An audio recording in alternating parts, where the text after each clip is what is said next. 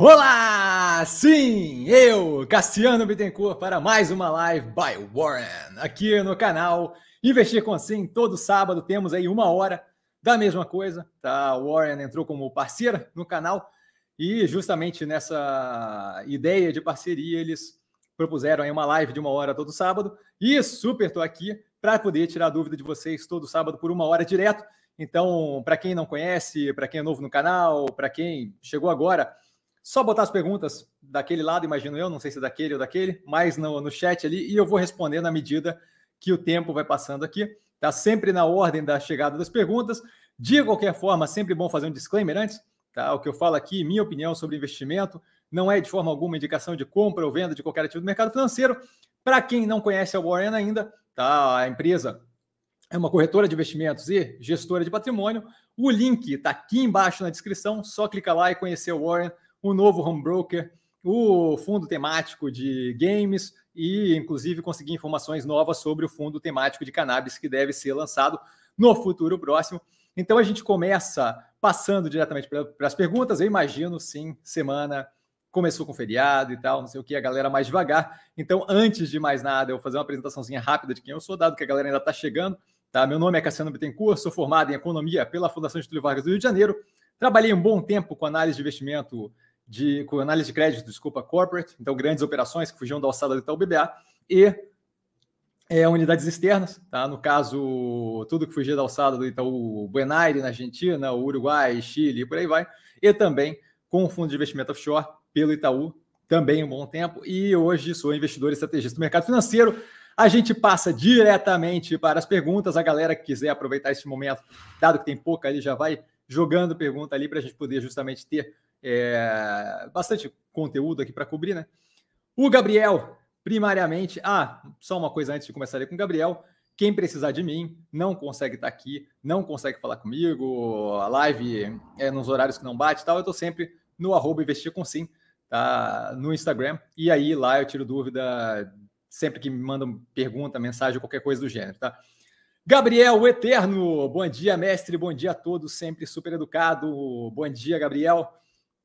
O Alexandre, com bom dia a todos. Cassiano, bom dia, Alexandre, também super educado. Foi muito produtiva a sua live com o Santo Trader. Tive outra visão do assunto. Então, acho que foi interessante a gente trazer é, uma visão completamente diferente para o canal, tá?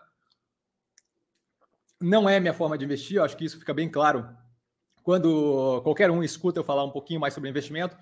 É, eu vejo, vejo a forma como a gente faz aqui no canal como sendo algo mais consistente e, e, médio e longo prazo consideravelmente mais produtivo, de qualquer forma, não deixa de ser interessante, até para justamente ter uma compreensão é, do que a gente fala, né? Quando a gente está falando de day trade, por aí vai, é, ter uma noção de, de, de, de, deixar a pessoa que faz aquilo justamente vir e defender e comentar o assunto. Então, acho que foi super produtivo, acho que foi interessante e fica ali justamente como, no, no mínimo, ali um lembrete né? do, do, do que seria o outro lado das coisas, a outra forma de fazer, tá? até para poder ter um comparativo do que, que quando a galera do day trade fala sobre investimento, de onde é que eles vêm e o que, que a gente fala, é, de onde é que a gente vem quando a gente fala de investimento. Né? Tem uma diferença considerável ali. Acho que foi sim é, bem produtiva a live. De qualquer forma, fica lá para a galera que não conseguiu ver ainda, quiser visitar, quiser conhecer o trabalho do Oliver. Acho que vale a pena, no mínimo, para ter contato com algo diferente. Tá? Porfírio, bom dia a todos. Bom dia, Porfírio, super educado. Alexandre, aí sim com a pergunta, fiquei com uma dúvida sobre as DARFs. Quem não faz day trade e não vende mais que 20 mil por mês, precisa emitir a DARF mensal também? Não, não precisa, tá? Eu não, não, não sou é, muito o, informado aí no que tange o, a questão tributária, tá? De declaração de imposto de renda em bolsa de valores, mas essa parte eu sei. Então, com essa parte especificamente, eu consigo dar uma força. É, se você tem liquidação de menor do que 20 mil reais, tá? você não, não, não, não entra ali naquele conjunto que teria que declarar algo ao imposto de renda. Então, mesmo que você tenha um lucro gigantesco ou qualquer coisa do gênero, isso não tem importância, dado que até 20 mil reais mensais você tem isenção de imposto de renda. Tá? Então, se você não faz day trade, se você comprou e vendeu em dias diferentes, ou vendeu e comprou em dias diferentes, e você é, realizou naquele, vendeu né, naquele mês menos de 20 mil reais, não tem necessidade nenhuma de fazer justamente é, de, de, emitir a DARF. Tá? Então, é, isso daí para operações de menor porte, inclusive para carteiras mais é, magras, assim, tipo até 100 mil reais, facilita bastante, porque você consegue, é, sem muita dificuldade, planejar seus investimentos ali para pro proteger justamente teus ganhos de imposto de renda, que acaba justamente nesse começo de formação de capital sendo algo positivo e que pode carregar você a ter ganhos mais, a oferir ganhos mais é, cumulativos ali à medida que vai passando o tempo, tá? Eduardo, bom dia, bom dia, Eduardo. Alexandre, foi ótima sua análise é, por setor da construção civil, poderia fazer eventualmente para outros setores. Então, sobre esse, esse ponto, né? Eu ia fazer mais uma análise de empresa ontem, tá? E quando eu vi aquela quantidade considerável de informação ali, né, vinda das prévias, é, aquilo ali começou a. Eu pensei o quê? Pô, agora é um bom momento para justamente poder é, endereçar aquela questão que a galera coloca eventualmente em live, que é o quê? Ah, olha, tem. Parece ter uma bolha em construção civil. Ah, o setor de construção civil, desculpa, enrolei tudo aqui. o setor de construção civil vai começar a ter problemas por causa dos juros altos. E aí eu acho que rola uma confusão muito grande entre o que é alta de juros e o que é juros altos. Sabe? Os juros crescendo em grande, com grande força é uma coisa. Ele vinha de níveis muito baixos, então a gente, para. Só um golinho de água aqui. Então, assim, pro histórico que a gente tem de juros no Brasil, ainda são níveis consideravelmente muito baixos. Tá? Mesmo imaginando ali o que se espera para o final do ano de 8,5%, 9% de juros, ainda assim é algo que, para histórico brasileiro, é, é, é, bem controlado, bem contido. Tá? Então, o que, que eu imaginei? Bom, esse parece-me um bom momento, me parece um bom momento para justamente poder endereçar é, essa questão de o quão positivo está ou não está o setor de construção civil, dado que várias prévias operacionais estavam saindo juntas, tá? E somado a isso, é, mostrava, claro, e claramente ia mostrar ali um panorama do operacional dado já um, um, um juros consideravelmente mais alto, a gente está falando do terceiro trimestre, então foi, foi um período aí com juros consideravelmente mais alto.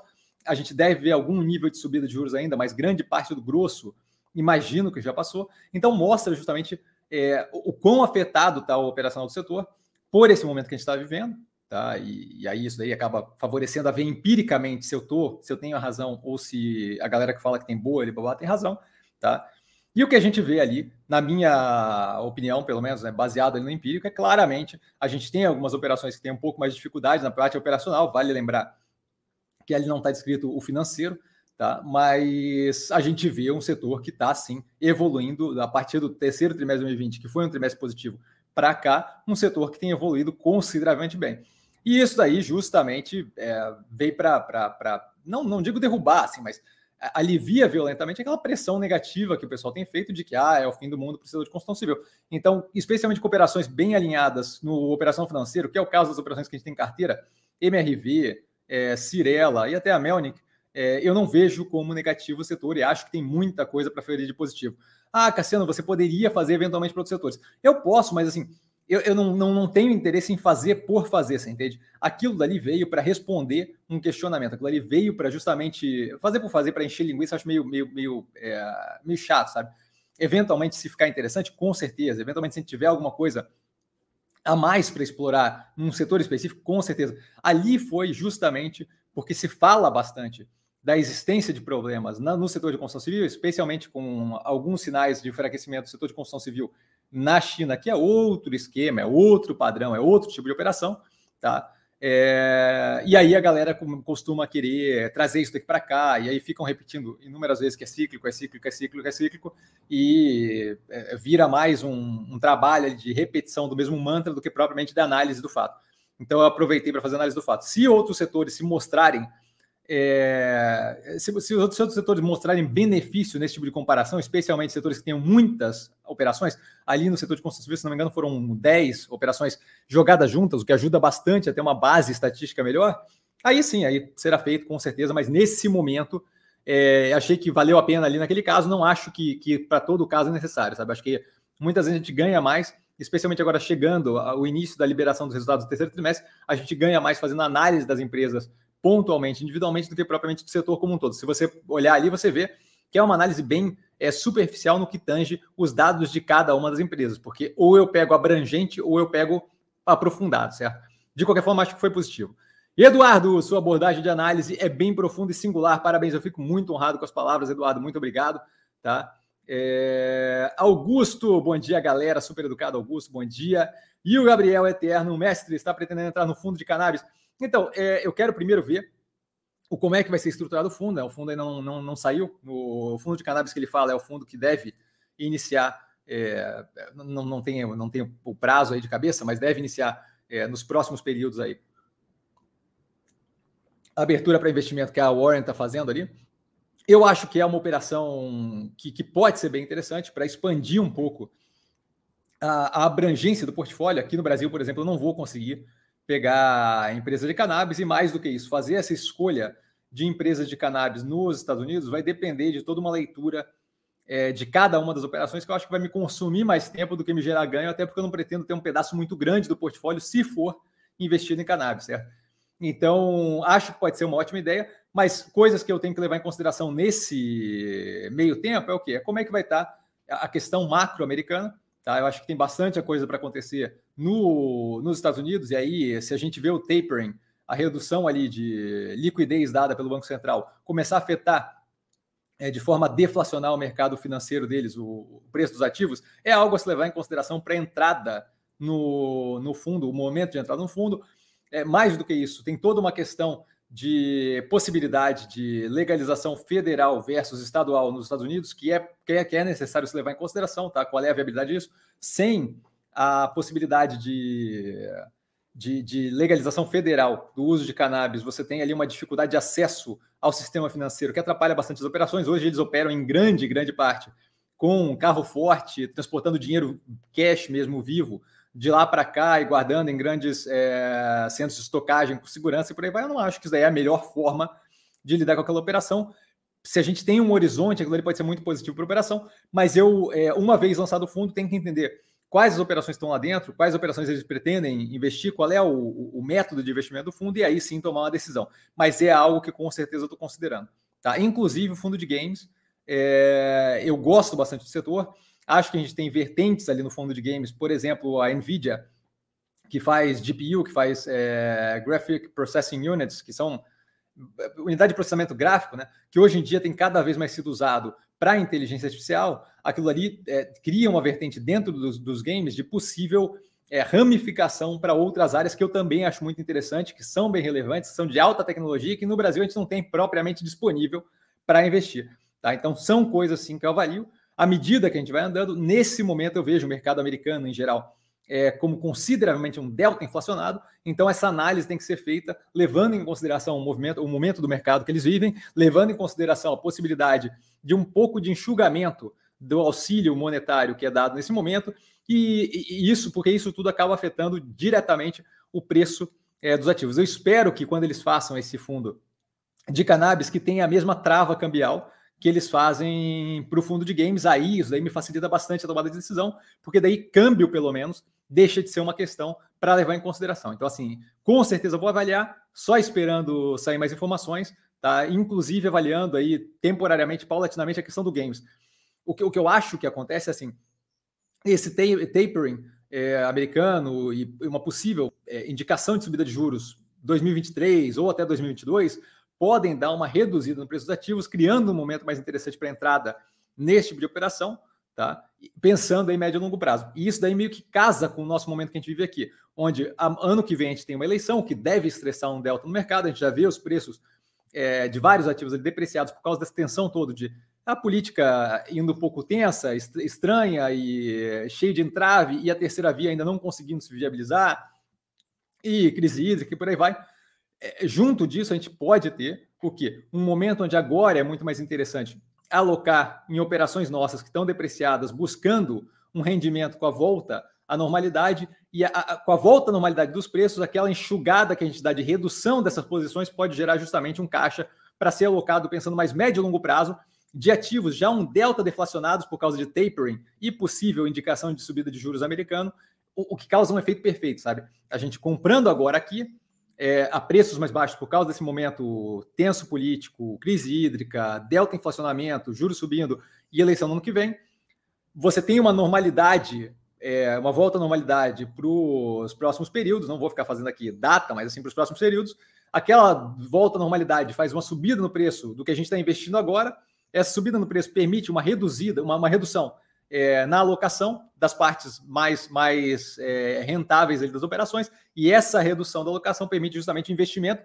em operações que podem estar sendo um pouco deflacionadas por esse momento de tapering e subida de juros americano. Então, acho que pode ter aí um, um momento bem positivo para esse tipo de coisa. Tá? Augusto Cassiano fala um pouco dos ativos que, se você não tivesse com sua carteira pronta, adicionaria. Então, acho que assim, é, ativos bem interessantes que, que, que, eu vejo assim como, como bem positivos e que muito provavelmente, eventualmente, podem fazer parte da carteira é o que? Eu gostei bastante da Tupi, tá? Quando eu fiz análise, acho que agora não é o momento propriamente. A gente viu aí a Volkswagen reduzindo o turno na fábrica por causa de falta de semicondutor. A Toyota recentemente também reduzindo tudo. Se não me engano, a Toyota eu comento no compondo da tese que sai agora meio-dia. É, mas, assim, é um ativo que eu acho que médio e longo prazo deve estar bem é, encaixado ali é, num retorno à normalidade de fabricação de montadora. Isso é um processo, a gente viu, é, o que está comentado com certeza no compondo da tese é a TSMC, fabricante de semicondutor, com planejamento de abrir mais uma fábrica é, no Japão. Então, justamente, estamos começando a tomar passos estruturais é, como o Globo, né, para justamente reduzir esse problema e, e, e, e, fazer com que ele deixe de ser estrutural médio e longo prazo, de semicondutor, de falta de semicondutor. Então, a Tupi eu acho que é um ativo que, que, que, que eu estou de olho e deve eventualmente é, fazer algum nível de, de, ter algum nível de, de, de exposição ali. Tá? Deixa eu até aqui abrir aqui o, o painel aqui para ver quais são os outros.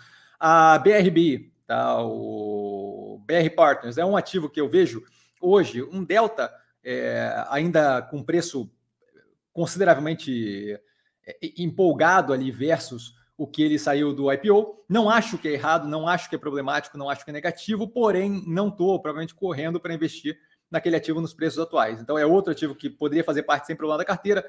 B3, claramente bem depreciada, bateu ali nos 12 alguma coisa ali, eu acho que era um ótimo momento para pegar. Hoje nos 13 e 15 não é propriamente problemático. É um ativo que tem um médio e longo prazo bem positivo. A gente está vendo que mesmo nesse momento, e isso é outro fator aí que eu acho que vale a pena lembrar, né? É, costumam dizer, ah, o juro subiu, a galera vai parar de investir em bolsa, a galera vai parar de financiar é, apartamento e por aí vai. E a gente está vendo justamente efeitos contrários, né? É, financiamento imobiliário batendo recorde e a Bovespa, quando liberou a prévia operacional recentemente, mostrando crescimento no volume médio negociado e crescimento no, no número de, de, investidores na bolsa. Então, obviamente, é, a, a, coisa empírica ali mostrando, agindo de forma contrária. Né?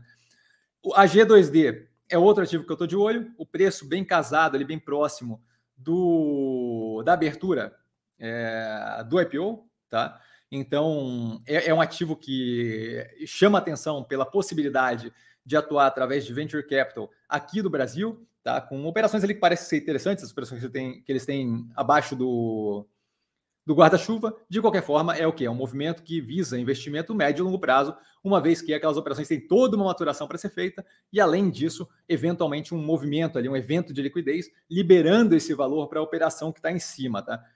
É, Vitia, Vitia é outro ativo que está ali 6,6% acima do preço de abertura de capital.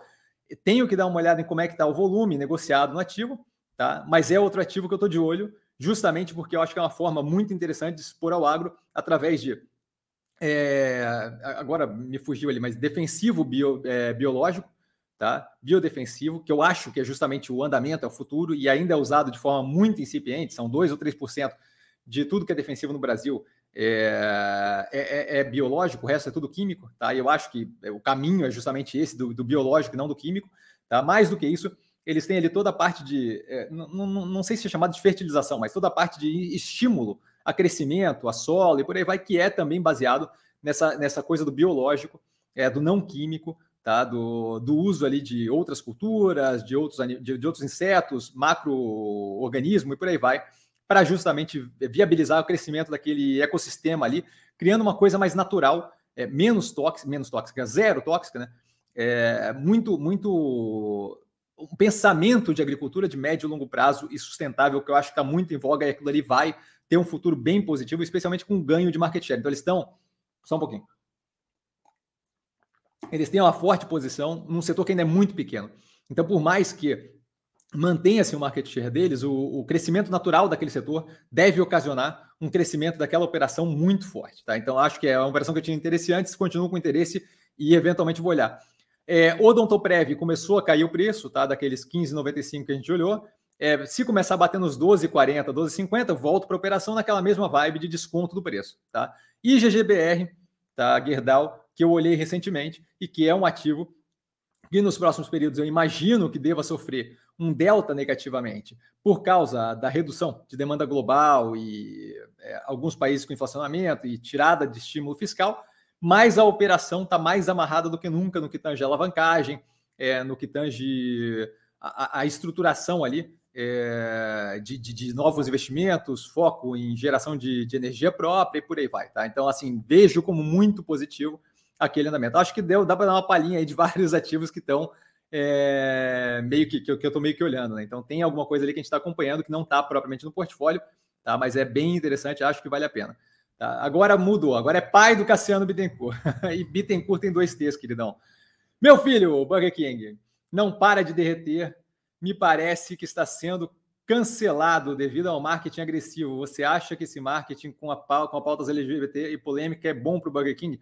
Eu acho que com certeza. É, não, primeiro, não vejo é, a, a, lógica nisso, tá? E se, se, se de fato ele está sendo cancelado na base de lutar por uma sociedade mais igualitária e uma sociedade mais justa, é, é, acho que vão se arrepender, porque aquilo ali eventualmente vai, vai, vai ter um resultado refletido daquilo. No operacional financeiro, e a operação financeira acho que está bem tranquilo da operação. Acho que o marketing é um dos pontos, sim, muito positivo do Burger King. Isso eu comento desde a primeira análise, tá? Que eu comento que o marketing deles é tomando posição e sendo mais direto no que tange é, uma sociedade melhor, eu vejo dessa forma, tá? É, acho que é, faz zero de sentido o, o, nível de discriminação que a gente ainda tem. É, não dá para se chamar de um planeta civilizado do jeito que a gente trata é, ou, outras pessoas que pensam diferente da gente. Então, acho, acho, acho o, o, o, fim da picada que isso ainda seja uma discussão, mas de qualquer forma, é, o preço do ativo, é, se é uma galera vendendo porque está revoltada com a com a, com a, com a, com a forma que eles fazem marketing, é, são pessoas que estão abdicando de dinheiro e que eventualmente vão ver aquilo ali, é, a realidade se impor naquele preço do ativo. Eu não vejo como problemático, se é totalmente um direito de quem quiser participar desse tipo de coisa, vender o ativo do Burger King. Acho que é uma decisão não racional, mesmo tirando a parte ignorante da, da, da questão cultural e sócio. É, de, de sócio convivência e por aí vai, tirando essa parte, só falando da parte financeira, acho que é estúpido, mas, assim, decisão pessoal de cada um, investimento. Eu, como disse na vez que fizeram um comentário contra a propaganda deles, olha, eu não quer, larga o título que eu quero, eu continuo comprando. O ativo, a operação, é, a parte do Burger King, acho que vai continuar girando muito, muito positivamente, tá? especialmente com a abertura do, da, da economia presencial, e a gente está vendo isso. Hoje saiu mais notícia ainda, tá? A gente atingiu a menor média móvel, afetada ali, um delta, né? Pelo feriado, mas a menor média móvel desde abril de 2020. Então, assim, está reduzindo paulatinamente. A vacinação está crescendo. São Paulo está com uso de, de leito ali para Covid abaixo de 90% é, abaixo do que estava pouco tempo atrás. Então, assim, acho que a gente tem um médio e longo prazo muito, muito positivo para a operação do Burger King. Se a galera quer fazer um voto político liquidando as ações, eu agradeço pelo desconto no ativo que a gente pegou agora recentemente. E assim, a hora que sair o resultado, eu acho que vai ter um pedaço do pessoal que vai falar: não, eu não vou investir ali porque blá blá blá o marketing, porque estão querendo incluir gente na sociedade, que eu acho uau. É... Mas vai ter um pessoal que vai falar: uou, tá pagando grana, tá dando grana, dividend yield dando grana, operação melhorando. E aí a realidade eventualmente se impõe, porque tem um limite do quanto a pessoa consegue ignorar o resultado efetivo da operação. E quanto a isso, eu estou zero preocupado, tá? Augusto, pensei que sua live seria à noite, quase perdi, Augusto. eu sinto muito. Pô, sábado, 10 horas da noite, não ia ter ninguém aqui. Eu agradeço até de você de você estar disposto ali a 10 horas da noite um sábado, tá aqui. É, não sei se você tem marido, esposa, filho, mas eles vão te matar se você eventualmente escolher ver minha live às 10 da noite, porque é tenso. Tá? De qualquer forma, bem-vindo. É, sua live é ouro, parabéns, muito obrigado, cara. E assim, ó, sempre fica é, gravada a live. Então, se eventualmente não conseguir assistir ao vivo, É, ao vivo é legal por quê? Porque dá a oportunidade de perguntar, de questionar, mas se não conseguir eventualmente assistir ao vivo, está sempre gravado no canal, todas elas bem bonitinho, tá? Porfírio, mestre, há diversos estudos nos Estados Unidos que mostram que ETF, Exchange Traded Funds, batem stock picking. Já que o mercado brasileiro é bem diferente do americano, eu acho que stock picking no Brasil é bem interessante. Três pontinhos, ele deve continuar, maravilha. Você poderia comentar sobre stock picking versus ETF, é, tanto no Brasil quanto nos Estados Unidos? Poderia, com certeza. Eu acho que o assunto é ótimo e depois eu volto ali para a galera ali, o Alexandre e tal. É, basicamente, como é que como é que eu como é que eu vejo essa situação, né? Vamos, vamos algumas coisas aqui.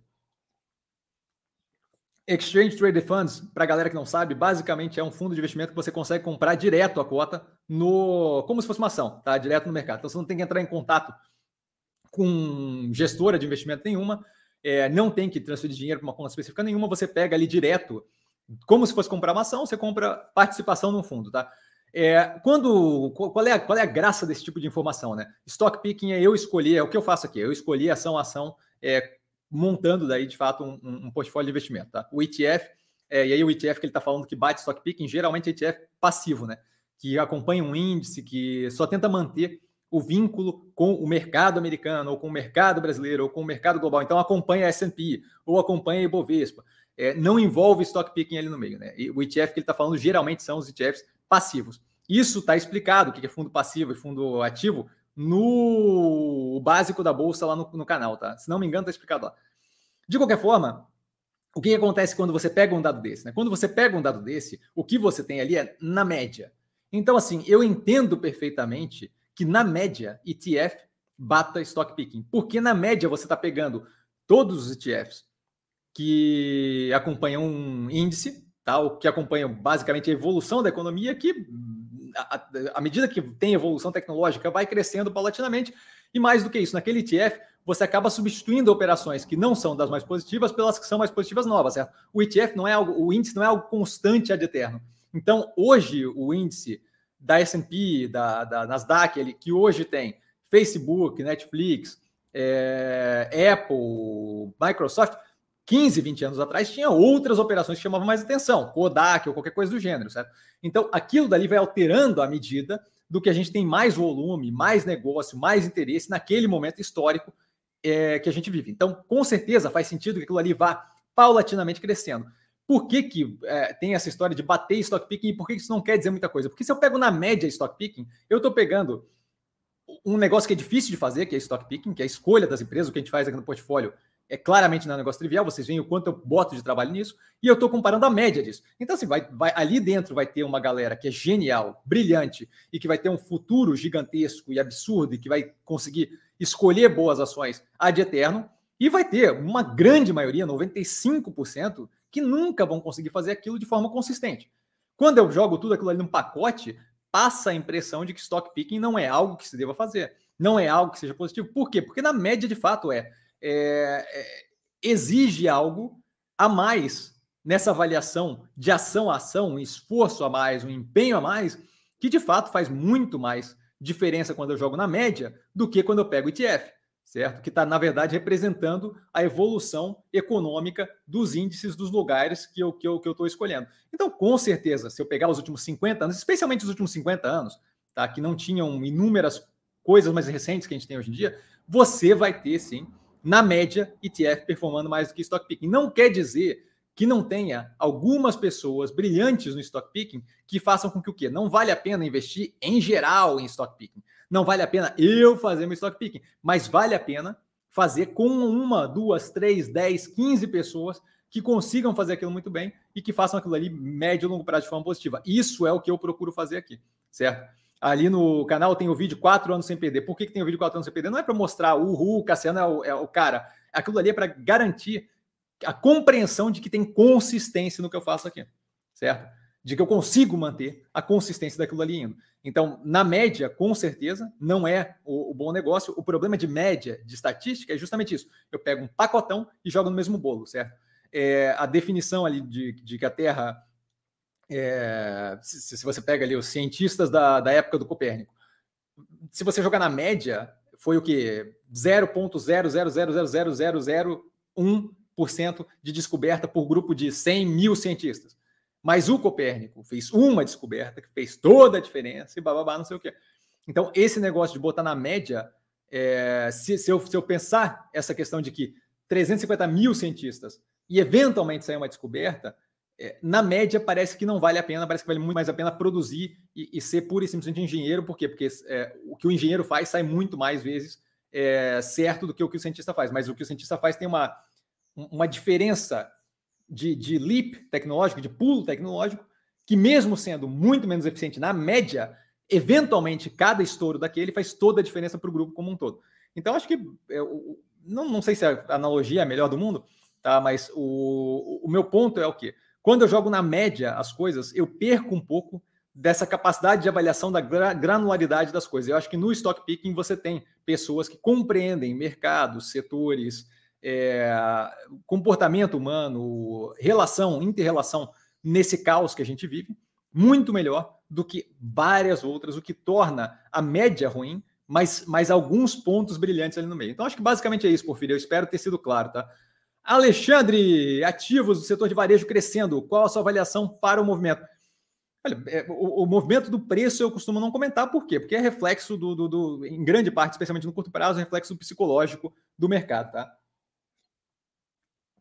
O que eu acho é que justamente a galera começando a querer acordar, tá? É, com relação a, a, a uma, um olhar mais positivo para o varejo, a galera, e eu não acho que o varejo em geral tá assim, mas acho que algumas operações valem a pena, as que a gente tem no portfólio, por exemplo, é você tem um, um, início de acordar para o fato de que a pandemia está sendo controlada no Brasil cada vez mais, certo? A gente está aí nem a gente está em 48 e alguma coisa, 49% de imunização, ou seja, vacinação das duas doses ou uma da, da Janssen, né? É, então ainda tem um espaço para correr e a gente já vê números bem positivos no que tange redução de óbito, redução de infecção, a continuidade do uso da máscara é algo positivo, que tem é, influenciado de forma bem positiva esses números também. Tá? Então, assim, o que eu acho que você vê é o quê? Se o mercado vai reabrir para negociação e trabalho é, para a economia presencial, por que, que aqueles ativos estariam tão depreciados, certo? Então, eu acho que isso daí acaba influenciando positivamente. Eu estou falando isso há algum tempo já, mas a gente vê é, o mercado, talvez a realidade começando a se impor dos números que a gente está vendo sair. E acho que só tende a melhorar à medida que mais números saem, e esses números saem justamente de um movimento positivo, previsível, dado que a gente está vacinando, dado que as pessoas estão se cuidando, dado que o país está indo numa direção de responsabilidade de tratamento, especialmente pela população, com relação à pandemia, tá? E os, os governos estaduais também. É, mas, assim, de qualquer forma, aquilo ali está meio que escrito que a gente está indo num, numa direção de melhoria. Houve é, uma confusão muito grande com relação à Delta e o efeito que teve nos Estados Unidos e ignorou-se completamente que 90x da galera que estava sendo hospitalizada era não vacinada, porque os Estados Unidos têm outra questão cultural com relação à vacina, que o brasileiro não aparenta ter, até o momento pelo menos, de, de, de recusa a passar pelo processo de vacinação. E isso daí, obviamente, vai afetar negativamente aquele processo é, culpou-se a variante Delta por aquilo, e a variante Delta tinha alguma responsabilidade, mas não toda a responsabilidade por aquilo. Grande parte era justamente a recusa da vacina. Então, acho que a gente está. É, o mercado está começando a acordar para isso. Tá? Pedro Cassiano, qual a sua avaliação do setor elétrico nesse momento? O Bolsonaro falou é, de determinar o retorno da bandeira tarifária para o patamar normal. Então, é, primeira coisa, assim, a questão da avaliação política ali, acho que vale a gente levar em consideração é que o Bolsonaro fala várias coisas e viabilizar elas é outros 500, certo? Então, essa parte eu não me preocuparia muito. É, a gente tem uma reforma do imposto de renda que ia acabar com o dividendo no Brasil e está se falando de não conseguir votar nesse ano. A reforma administrativa acabou de ser uma notícia, aparentemente só depois da eleição. Então, assim, é, falar é bem bonitinho, mas, mas, mas vai um tempo até conseguir viabilizar esse tipo de coisa. Tá? É, teve outra agora que que parece que vai tentar resolver um pedaço da coisa por MP. Eu não lembro agora qual é o rolo, mas é mais uma dessas políticas que tentou-se votação de PEC, viu-se que o buraco é mais embaixo, que não é bem assim, e aí a coisa vai. O, o Guedes, a princípio, ia, ia, ganhar um trilhão de, de reais é, privatizando basicamente o Brasil inteiro. Eu, eu, eu honestamente, estou aguardando as privatizações, mas assim, novamente, falar é bem bonitinho, mas fazer, especialmente no, no que envolve governo, é, judiciário, legislativo e executivo não é trivial, esse tipo de coisa não funciona assim. Especialmente chegando próximo de um momento eleitoral, tá? Me babei aqui. No qual você não tem uma popularidade párea ao que você tinha é, meses, anos atrás. Tá? Então, assim, a coisa não é tão assim. Esse é o primeiro ponto. É, com relação ao setor elétrico, eu acho que você tem que escolher bem os ativos, mas eu acho que a gente tem ativos ali bem positivos e bem interessantes. Se você olhar o, a prévia operacional da energia, eu não gosto de ficar comentando prévia operacional porque eu faço análise a fundo é, da operação assim que sai. Então não tem necessidade de ficar acelerando ali é, comentando prévia, tá? É, mas se você olhar a prévia da energia que saiu agora, é, como comentado nos vídeos anteriores, a operação de termoelétrica dela estoura, 356%, se não me engano, de, de, de ganho ali na, na, operação, tá? No operacional e de, de, produção de energia.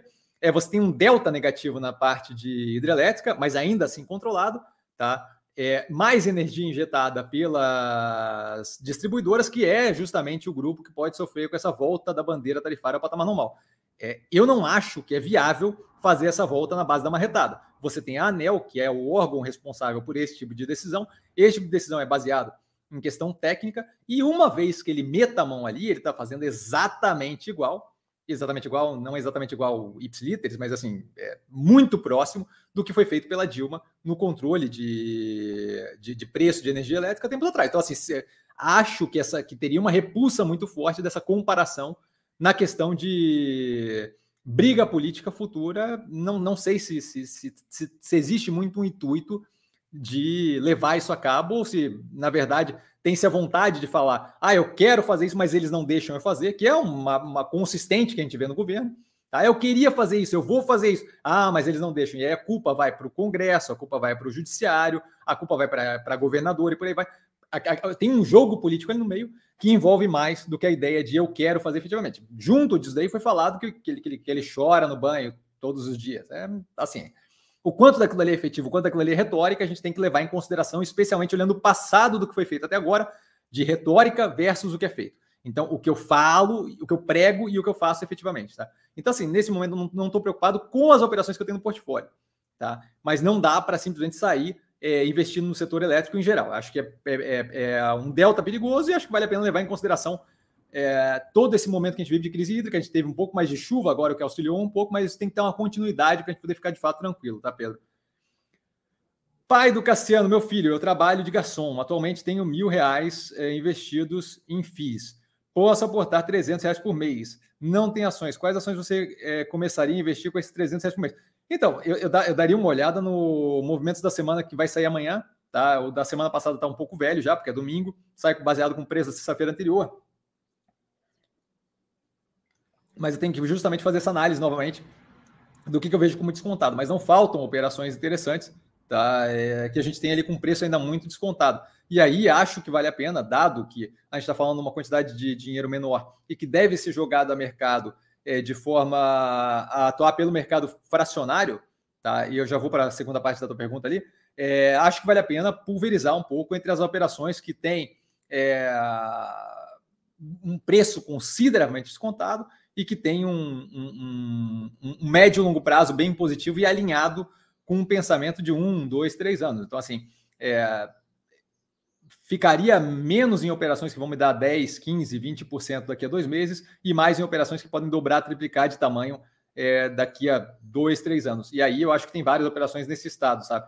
É, Mobile é uma delas que tem um potencial violento e preço é, absurdamente descontado, Ocean Pact, é, a Melni, que é uma que deve evoluir positivamente por um bom tempo, e por aí vai. Tá? É, via Varejo está absurdamente descontada, é, a Via, né, na verdade, é, Clabin tem um projeto de longo prazo muito positivo, e aí ele continua dizendo que estava pensando em começar a investir nas ações mais descontadas. O portfólio, maravilha, é justamente o que eu estava comentando. Como não tenho nenhuma, vou começar por Burger King, 150. Acho que Burger King é uma ótima, Ocean Pack mais 150. Ou seria melhor investir 300 numa só? Não, eu acho que a ideia do Burger King Ocean Pact é ótima. O Burger King deve responder primeiro, justamente porque está muito vinculado à melhoria da economia presencial, e isso a gente vai ver muito rápido. Acho que o Ocean Pact é, ainda vai ter aquela questão da galera tentando emplacar é, uma narrativa que não faz qualquer sentido de que ela tem algum problema, ou porque está muito vinculada à Petrobras, ou qualquer asneira do gênero. Tá? Mas acho que é uma boa divisão, sim, de portfólio. É, e, e, tendo uma possibilidade de próximos aportes, possivelmente Mobile fosse uma boa opção. É, o que mais aqui? Acho que Mobile e Clabin, eu acho que começa a fundamentar um, um portfólio de, de, de longo prazo com muita tranquilidade. Tá? Murilo, bom dia, Sapiente Guru, bom dia, Murilo. Tenho Sanepar na minha carteira. Qual é a sua visão em relação ao ativo? Análise recentemente saiu no canal. Bom dia a todos que estão acompanhando a live. Bom dia para você também, Murilo. Muito obrigado pela educação aí, pela, pelo carinho com o pessoal. Então, analisado no canal, eu não vou me estender aqui porque a gente tem só uma horinha, tá? Mas assim, eu, eu, eu vejo como um delta arriscado, dado a questão da crise hídrica, é, a questão de possibilidade de renovação de contratos versus o novo marco regulatório é, não vejo como negativa propriamente, mas não vejo por que alocar ali, dado a quantidade de intempéries que ela pode passar, dado a quantidade de incerteza que eu tenho com relação à operação dela. Acho que vale a pena dar uma olhada na análise que está no canal do segundo trimestre já, tá? Foi bem recentemente feita a análise. E aí, se surgir alguma dúvida, se não tiver suficiente o que está dito lá, aí você me pergunta no Instagram, tá? Mas eu acho que é primeiro, primeiro é interessante para você dar uma olhada na análise tá? Mas está lá alocado. Outra coisa que não me agrada muito é controle, o controle governamental, o controle do Estado do Paraná não é propriamente a coisa mais positiva. Pai do Cassiano, lembrando que comprei minha casa recentemente, eu não tenho dívidas, então não tenho pressa para resgatar. Os aportes vão ser constantes e fixos no valor de 300 reais. Maravilha, isso é bem positivo. Acho que é relevante não colocar trava de tempo, tá? Que eu acho que aquilo ali é algo que adiciona, já é complicado ali, como a gente estava falando, inclusive, ali, é, se não me engano, por filho ali, né? com relação a ETF versus stock picking, já é complicado fazer o processo de stock picking, de escolha das ações. Adicionar trava de tempo a isso não faz sentido, sabe? Você está adicionando mais risco em cima de uma coisa que não necessariamente. É, que, que, já é complicado. Então, assim, é, é, como você pode estar certo, mas o prazo não te deixar estar certo, o que faz com que, mesmo a tese tendo razão, é, te, te dê uma derrota por causa da, da, temporalidade da coisa. Então, acho positivo que não tenha é, o peso do tempo, tá? Darlan, a lenda. Bom dia, mestre. Bom dia a todos. Super educado sempre. Darlan, bom dia. Lenda, lenda, lenda. Jusceli, bom dia a todos. Bom dia, Jusceli. Super educada sempre. Aprendendo mais um pouquinho. Maravilha, fico honrado. Sempre feliz em ajudar. A Neogrid está próxima ao IPO. Ela descontou pouco comparada a outras ou valorizou muito pós-IPO. Muito obrigado. Então, isso é uma questão de ponto de vista e eu não acho que é propriamente o ponto que a gente deveria focar, tá? é, o ponto que é focal ali, é, porque é uma questão de, de, ponto de vista, sabe? Se valorizou muito no começo, ninguém tem essa resposta efetivamente, então é uma questão de eu acho isso, eu acho aquilo, tá? É, minha opinião pessoal, acho que é, derreteu porque a galera começou a ficar preocupada com tudo, e aí a Neogrid é mais uma dessas operações que entrou recentemente, é, não está fazendo 300 compras uma atrás da outra de, de, operação, e aí o pessoal não sabe lidar com coisa que não tem esse que não tem esse gatilho claro e óbvio, tá? Eu vejo a operação como muito alinhada, acho que está muito vinculada. Se não me engano, essa semana postei ali um. Ou postei, ou, ou, ou escutei um. Ou semana passada, é, sobre supply chain, sobre cadeia de suprimento, tá, um podcast, e acho que tá, ela está muito alinhada e aquilo ali vai ser muito positivo. É uma questão basicamente de esperar é, as coisas irem naquele, naquele direcionamento positivo de começarem a desenvolver e de começar a ver esse resultado mais claramente no, no, no ativo. A graça do que eu faço é justamente isso, é que eu tenho a possibilidade de olhar para aquilo e começar a reconhecer a coisa antes, o que me dá um, uma satisfação enorme quando a tese vai na direção do que eu estava pensando, do que eu estava vendo, tá? E a gente vê justamente aquilo ali formalizar com muito menos, com análise feita com muito menos informação. E eu acho que é isso que acontece. A gente tem ali algumas dicas, algumas pistas de para onde está indo a operação da Neogrid e vejo o mercado deixando de lado. Acho que é muito um ativo muito interessante. Tô, é, não vejo a hora assim, de normalização do preço dos ativos para possivelmente migrar parte de um capital ali para aumentar ainda mais a posição, que já é uma posição considerável no portfólio. Tá? Então, gosto bastante do ativo, zero preocupado. Tá? É a questão ali de se o preço é, é galinho ovo, né? O preço subiu demais no IPO e aí voltou a nível normal, ou o preço é, derreteu demais é, e está descontada, é, não, é, não é o ponto, tá? Marcelo, bom dia a todos, super educado. Marcelo, bom dia. O senhor, o senhor é ótimo. O senhor chegou a dar uma olhada na redução de capital da Kepler Weber? Algum comentário sobre esse episódio? Então, é, geralmente isso daí vem acompanhado. Comentaram para mim, tá? Eu não vi a fundo. Se não me engano, alguém me perguntou no, no Instagram, tá? O que a gente tem nesse tipo de situação, a gente teve uma próxima dessa, um pouco maior de tamanho, que foi a, IRB, é, o IRB não, desculpa, o Banco do Brasil Seguridades vendendo uma participação, a participação que ele tinha no IRB. Tá? Essa venda de participação foi jogada para os acionistas, é, distribuída como dividendo, justamente é, reduzindo ali, né, o não sendo integralizado no, no capital da empresa, então é, deixando de ser é, aquele pedaço patrimônio líquido é, considerado lucro retido, ou como você quiser chamar, e passado para os acionistas. Naquela época, e o que geralmente acontece é o quê? Quando você começa a emagrecer e reduzir capital, você não vê é, vantagem em realocar aquele capital em geral. É isso, você não vê vantagem em realocar aquele capital no seu setor ou em coisas que você tem interesse que vão te dar, porque você não vê a, a possibilidade de ter um rendimento positivo. Então, o que, que você faz? Você, ao invés disso, passa como ganho para os acionistas, porque não tem nada de interessante para fazer com aquele capital e ficar ali parado em caixa não é propriamente o melhor uso daquilo. Algumas vezes é isso, algumas vezes o controlador, que é aquele capital, para fazer outras coisas, ele toma a decisão de distribuir dividendo porque ele precisa do percentual que vem para ele para fazer outros investimentos ou outras coisas interessantes. Então, quando ativos são geridos por fundo de investimento, algumas vezes aquilo é uma forma de retirar um delta do capital para fazer um outro investimento que eles acham interessante para o fundo. Tá? Isso pode ser o caso. Mas, assim, é, só tem como saber estando dentro da cabeça de quem fez ali o, o, o, o movimento. Em geral, não é algo que eu possa caracterizar e carimbar como negativo, certo? Depende do porquê que foi feito o movimento, depende de qual é a consequência daquilo.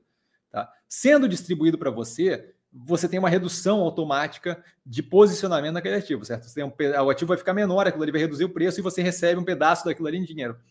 É, eu não vejo propriamente como negativo ou positivo. Acho que vai muito de como está a estratégia da empresa e essa é uma empresa que eu não avalio de perto, tá? Então, é, acho que vale a pena observar ali o que, que acontece daqui para frente, o que, que eles estão dando de sinal, o que, que eles têm comentado sobre o movimento. Mas basicamente é isso. É, é um trabalho muito ali de procurar entender como é que está funcionando a cabeça deles. Olavo, bom dia. É hora de investir em BID, pensando em BDR. É, bom dia, Olavo. Eu, eu, eu, não tenho interesse ali na instituição financeira e acho que ela ir para os Estados Unidos complica é, um pouco mais, adiciona ali a questão cambial no preço dos ativos. Eu, propriamente, não tenho interesse, mas assim, é, não vejo como problemático, tenho que avaliar a operação mais de perto. Teve algumas questões aí recentemente com relação a fundo, achando que o provisionamento ali para inadimplência estava menos do que o necessário. É, mas, para mim, a questão do setor de instituição financeira não chama propriamente muito atenção. Chama em alguns casos, caso do, da BR Partners, que não é propriamente instituição financeira, é uma coisa, um delta diferente na minha cabeça. Tá? Chama atenção no Banco do Brasil, que está extremamente descontado, descasado da realidade. Chama atenção no Modal Mais, que tem um espaço para crescimento agressivo e tem feito esse crescimento paulatinamente todo dia, todo, todo, todo, todo trimestre. Tá? É o que eu vejo como mais próximo de fintech que a gente tem hoje em dia cotado na bolsa. Tá? Porfírio, mestre, a diversos estudos nos Estados Unidos. Ah, não. É, é justamente o que ele estava falando ali. Ah, não, já li não. Ah, não, não. Então, eu, ele botou aqui juntinho. Mas já respondi. Obrigado, Porfírio. Denis, bom dia. Bom dia, Denis. Rogério, bom dia. Poderia comentar a CIA? Então, eu analisei o IPO.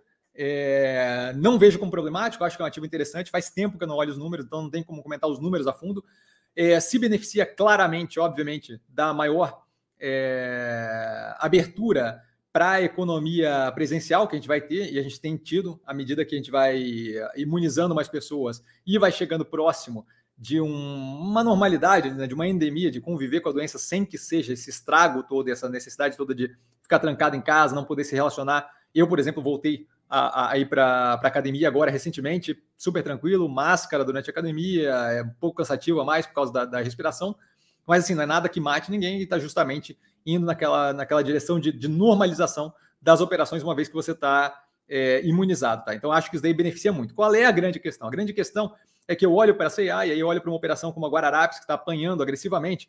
Eu até quero dar uma olhada aqui, vamos ver se eu consigo botar aqui o preço da Guararapes versus da CIA, porque eu tenho a impressão de que a Guararapes, mesmo tendo uma operação financeira é, que eu considero muito positiva ali no meio do ativo, ainda assim está sofrendo é, versus outras operações que estão no mesmo setor, que passam pela mesma coisa e que, não, você tem aí uma, uma, uma surra considerável da, da CIA versus a Guararapes, uma surra considerável. Então, assim, acho que é um ativo que eu poderia revisitar. Se você, eu vou botar o gráfico aqui na tela, mas se você olha de 2011, é, de 2000, 2011, Cassiano, de 2021, 2011 foi tenso. De 2021 para cá, você vê claramente a CIA tendo uma derretida. Eu tenho que ver agora o que? Se isso daí tem algum reflexo verdadeiro no que tange é, a piora da, da, da, operação, mais ainda do que a Guararapes, ou se isso daí é causado por um movimento de um movimento de, de justamente medo com aquilo ali. Ó. A gente vê aqui a CIA tá, com 34% abaixo do preço que estava, e aqui é comecinho de janeiro ali, tá? É, 7, 7 de janeiro é o que está aqui, tá? A gente tem ali 7 de janeiro e a gente tem a CIA com 34,87% abaixo do preço que ela estava naquele momento, e aí vale a pena a gente olhar depois mais para trás para ver se ela já não estava muito valorizada antes, versus o negócio da Guararapes, e a Guararapes meio que num 0 a 0 com uma recuperadinha recente. Se eu afastar um pouco mais o gráfico, só para ver ele o pré-pandemia, pós-pandemia, a gente vê lá março, aqui, ó, vamos pegar aqui. A gente vê ali, ó, as máximas ali de final de ano das duas, tá? Um pouquinho mais para frente só. Não, não, não, não, não, sem gráfico, sem gráfico. Não, não, não, não, não, não, não incomoda, não incomoda. Sai, sai, sai. Sai. Oh, chato, cara. Deu, fica aqui. É, então, assim, a gente tem o quê? A gente tem ali as máximas, e das máximas as duas estão bem casadas, você entende? Então, acho que é isso que vale a pena a gente levar em consideração também. Eu tenho que olhar a operação, mas se eu olho aqui, ó, esse descasamento do retorno da CIA bem acima da Guararapes, que apanhou consideravelmente mais, a gente vê elas recasarem aqui na derretida versus o momento lá de máxima do, do pré-pandemia. Então, assim, acho que vale a pena dar uma olhada na operação, porque recentemente ela tem um descasamento maior, mas se a gente olhar com base no pré-pandemia, as máximas pré-pandemias, é possível que simplesmente tenha sido mais é, vista com, com maior valor durante o período ali de outubro de 2020 a julho, junho de, de junho do, do, desse ano, tá? e que agora tenha casado os preços, vejo em geral como descontado e como descabido, dado a evolução que a gente está tendo é, no que tange o, a melhoria da economia presencial. Tá? Então, espero que tenha ajudado aí, mas de fato tem que olhar a operação mais a, mais a fundo de novo. Tá? Denis, com paz e amor. G2D, o que eu acho, Marcos perguntando. Então, Marcos, eu comentei ali um pouquinho antes, justamente é, gosto da operação, a análise vai a mesma análise que está no canal. Eu só nesse momento não tenho interesse nenhum em aumentar é, a posição do, do portfólio, o número de ativos do portfólio, porque eu acho que a gente já tem ali bastante coisa no portfólio bem descontado, que me tira ali o peso da necessidade de diversificar ainda mais. Quero o ativo, não estou com pressa, eventualmente, talvez a gente entre ali. E aí tem que levar em consideração como vai ter as outras operações que eu citei ali logo no começo, tá? é, que podem ser boas adições ao portfólio. Então, isso é muito de acompanhar o que vai acontecendo, mas tenho sim acompanhado, está no painel é, que eu tenho aqui no, no Excel ali, tá? É um ativo que eu fico sempre acompanhando o preço, a evolução do preço e dados da operação, eu sempre vou um pouquinho mais a fundo e procuro olhar é, para justamente entender como é que está a evolução daquilo. Gosto da ideia de estar tá exposto ao venture capital. Eu acho que adiciona um, um, um tipo de investimento bem diferente ali na carteira. Que diga de passagem é a mesma lógica ali é, do fundo de investimento de games da Warren, no fundo de investimento de cannabis da Warren, é, é, é, é um tipo de ativo difícil de se expor, especialmente sem a, a exposição cambial. É, e ela proporciona G2D, tá? Mas acho que vale a pena dar uma olhada na análise do IPO. Pô, Cassiano, fiquei com dúvida com a análise do IPO. Sempre no arroba investir com sim no Instagram, só me perguntar mesmo. A galera que pergunta sabe que eu sempre respondo, sempre tô lá, tá? Eu, a gente teve aquele, caso da Mosaico lá domingo à noite, da fusão com o banco, da, da compra pelo Banco Pan, e eu estava respondendo mensagem domingo de noite, tá? André, vários é, emojizinhos, não sei muito bem o que ele quer dizer, mas uhul. Rafael, bom dia, mestre Cassiano, bom dia, Rafael, parabéns, atrasado pelo dia do professor. Pô, muito obrigado, cara. não, não costumo entrar nesse pacote de parabéns do dia do professor, mas agradeço, de verdade, fico honrado. Suas aulas sempre nos ensinam muito e nos ajudam a amadurecer, além de ampliar o nosso vocabulário paulatinamente. Maravilha. Oh, do, o, o Darlão, o vai, vai, vai ficar com ciúme. Samuca, bom dia, Cassiano, bom dia, Samuca. O Samuca é imigrante, será super bem recebido por nós, mas é imigrante do canal do Santo Trader. É, Denis, bom dia, mestre, bom dia, Denis. Ótimo fim de semana para todos. Muito obrigado, super educado. Acha que ações de shopping podem recuperar nesse último trimestre? Com certeza, acho que vai muito na questão do varejo é, de volta da volta da, da economia presencial está começando a refletir na cabeça dos, do, dos participantes do mercado, justamente mostrando que a gente está indo num caminho de retorno daquele tipo de operação. E ele continua dizendo: estou posicionado em BR Malls e as construtoras, o que acha de Cirela, Trisul. Valeu, tamo junto. Então, Cirela tenho no portfólio, gosto muito da operação, consideravelmente descontada, análise no canal. Trisul também está analisado no canal e eu vou ser honesto com você, eu não lembro exatamente de como foi é, a análise. Eu imagino que eu não tenha tido muito interesse, mas eu acho que vale a pena dar uma olhada na análise, porque eu realmente não lembro do resultado.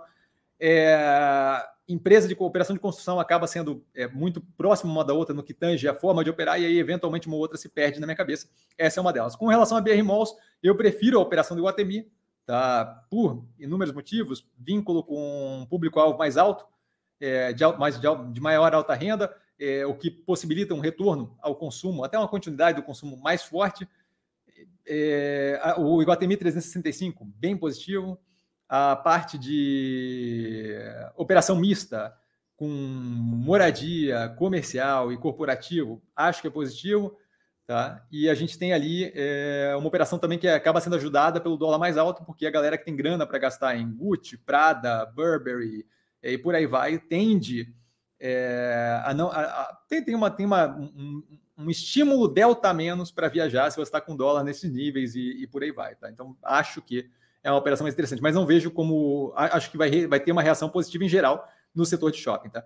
Carlos, Ocean Pact ganha espaço no aumento do petróleo? Com certeza ganha espaço no aumento do petróleo. Se não me engano, eu comentei isso na, no compondo da tese passado, tá? Da, do sábado passado, porque não acho que é um driver que deveria ser levado uh, em consideração, mas quanto mais interessante é o petróleo, mais operações você vai ter de distração e exploração, tá? ou mais bem-sucedidas, tá?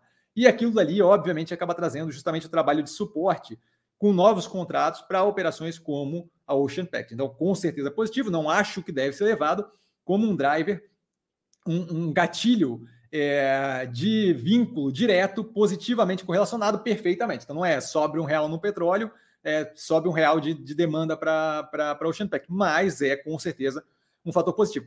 Se eu atendo, prestando serviço para operações que estão vivendo um momento melhor profissionalmente, com certeza para mim é melhor. Tá? possivelmente, inclusive, podendo renegociar é, precificação de contratos com base né, né, numa capacidade maior de repasse de preço por causa da margem que o petróleo dá ali. Tá? Alexandre, bom dia, Cassiano, bom dia, Alexandre. Você acha que vale a pena investir na Tupi para longo prazo com a volta do aquecimento das indústrias? Então, é, indústrias em geral, não acho que é a forma de ver ali a Tupi, tá? É muito mais vinculada ao setor automobilístico, com certeza. Acho que esse é um ângulo. Isso, inclusive, vale a pena dar uma olhada. É comentado na análise recente que eu fiz, segundo trimestre de 2021, no canal da Tupi. Tá? E é justamente essa ideia que eu coloco lá, que eu, que eu exponho lá. Tá? Então, assim, com certeza acho que é um ângulo para se explorar. A questão é o quanto tempo isso vai levar. Dá uma olhada na análise. Eles têm todo um projeto de exploração de motor de hidrogênio, que eu acho que é um plus, mas não sei se é propriamente o caminho é, que vai seguir esse setor. Tá? Mas acho que é algo para se observar sim. Acho que com certeza esse é um ângulo, como eu comentei, inclusive, aqui no começo da live, como uma das operações que podem ser adicionadas ao portfólio. Tá? O André com Mestre dos Magos, PC2 com bom dia, GCM Group, cara, magnata aqui, ó. GCM Group com bom dia, bom dia. É, Marcelo, o que você acha da Lavi? É, se não me engano, a Lavi tem participação da Cirela. Não sei se é ela ou se é outra operação, mas acho que a Lavi tem participação da Cirela. E eu prefiro operar é, pela Cirela diretamente. A análise do IPO está no canal é, não, não tenho interesse em expandir para aquele setor ali, mas eu acho que vale a pena dar uma olhada na análise do, do IPO, porque é um ativo que eu não olho, tem, alguma, tem algum tempo já, então não me sinto confortável para comentar o operacional financeiro, tá? Elias, BID e 3R Petroleum, 3R Petroleum, na semana que vem. É, podemos pensar sobre. A, a 3R já está analisada, tá, Elias? No canal. Márcio, bom dia, meu amigo. Bom dia, Márcio. É, deixo votos de um bom final de semana, sucesso e paz. Abraço, brigadão, Márcio. Fico honrado, de verdade, as palavras super gentis, tá? E outro, outro não, agora é Marcos. Marcos, bom dia. CIA teve um momento enganador devido a boatos de interesse da Renner, catadores de, de evento. Maravilha. Então aí o Marcos traz para a gente justamente o indicativo do porquê que a gente tinha uma elevação acima do padrão ali do setor versus. É, obrigado pela informação, Marcos, não lembrava disso versus a Guararapes, o que justamente talvez tenha trazido aquele distanciamento do preço.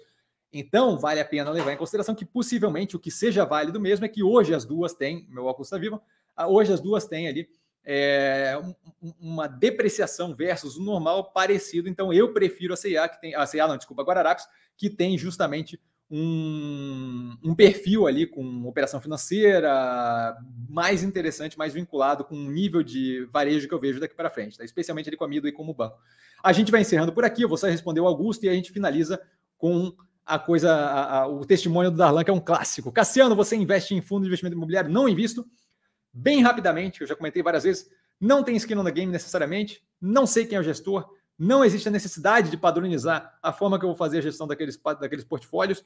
Dependo de liquidez dessa, de, dessa manutenção de uhul, uhul, uhul, vai ser ótimo, ou então eu fico para sempre preso naquele recebimento de aluguel sem conseguir liquidar a cota efetivamente no preço justo, no preço que eu acho que, que é válido. Então, assim, é, inúmeras questões que eu vejo ali e não vejo, por exemplo, em operações como Log, Iguatemi, é, BR Properties, que não tem carteira, mas que, que eu vejo como positiva, e por aí vai, tá? E a gente finaliza com exatamente uma hora com o Darlan e a sua, o seu testemunho clássico agora até os sábados. Ele tá, tá vindo. Darlan tá, tá contribuindo até os sábados. Tem que contratar esse moleque. Muito obrigado pela excelente live. Suas análises são muito esclarecedoras e trazem para nós todos os detalhes e, num, e nuances das empresas de forma clara, objetiva e verdadeira. O melhor canal do YouTube, abraço. Dalan, eu fico honradíssimo de verdade, especialmente ali com o lance de melhor canal do YouTube. Galera, por hoje ficamos por aqui com o encerramento pela lenda, o Darlan, a lenda do canal. É, vale lembrar, aqui embaixo, tá? No, no nos comentários ali, a gente tem a, o link para o Warren, para quem quiser conhecer eles estão com um broker novo, o fundo de investimento lá de games, até para dar uma olhada, entender do que se trata, para poder tomar esse tipo de decisão, tá? A abertura de conta tá ali, o fundo de cannabis tem alguma informação lá já, tá? Hashtag descomplicou. É, e por hoje a gente fica por aqui, tá? Vale lembrar, precisando de mim, sempre aqui no arroba investir com sim. Se eu não conseguir responder alguém numa live de segunda, hoje foram todos, mas se eventualmente faltou alguém, não consegui responder, pô, Cassiano, cheguei atrasado, pô, Cassiano, não, não podia estar ali naquele momento, porque só você é doente, acorda às 10 da manhã para fazer uma live, eu não vou ficar assistindo esse negócio às 10 da manhã, então super entendo, tá? E então precisando de mim, aqui no arroba investir com sim, Instagram do canal, respondo mensagem direto. Prefiro que mande por escritinho, né? Por, por texto, que eu respondo em áudio, tá? Bem tranquilo. É, por hoje a gente fica por aqui. Vale lembrar que aprende a pensar bolsa, opera com mero detalhe. Um grande beijo para todo mundo, abraço para todo mundo. Tá, galera? Eu fico honrado sempre. As perguntas são ótimas, vocês contribuem bastante. O Marcos ali já botando informação que fez toda a diferença aqui, tá? Um beijo para todo mundo, bom final de semana. É, meio-dia agora, o compondo da tese que eu gravei ontem à noite, tá bem interessante. Amanhã, sete da noite, o Movimentos da Semana, tá? É, justamente falando ali dos movimentos que eu fiz essa semana, já nem lembro se teve movimento ou não teve, e é, dos ativos mais contados do portfólio com base no preço de sexta-feira, tá? Um grande, um grande beijo, um grande abraço a todo mundo e valeu, galera. Obrigado pela companhia nesse sábado de manhã. Vai, dale!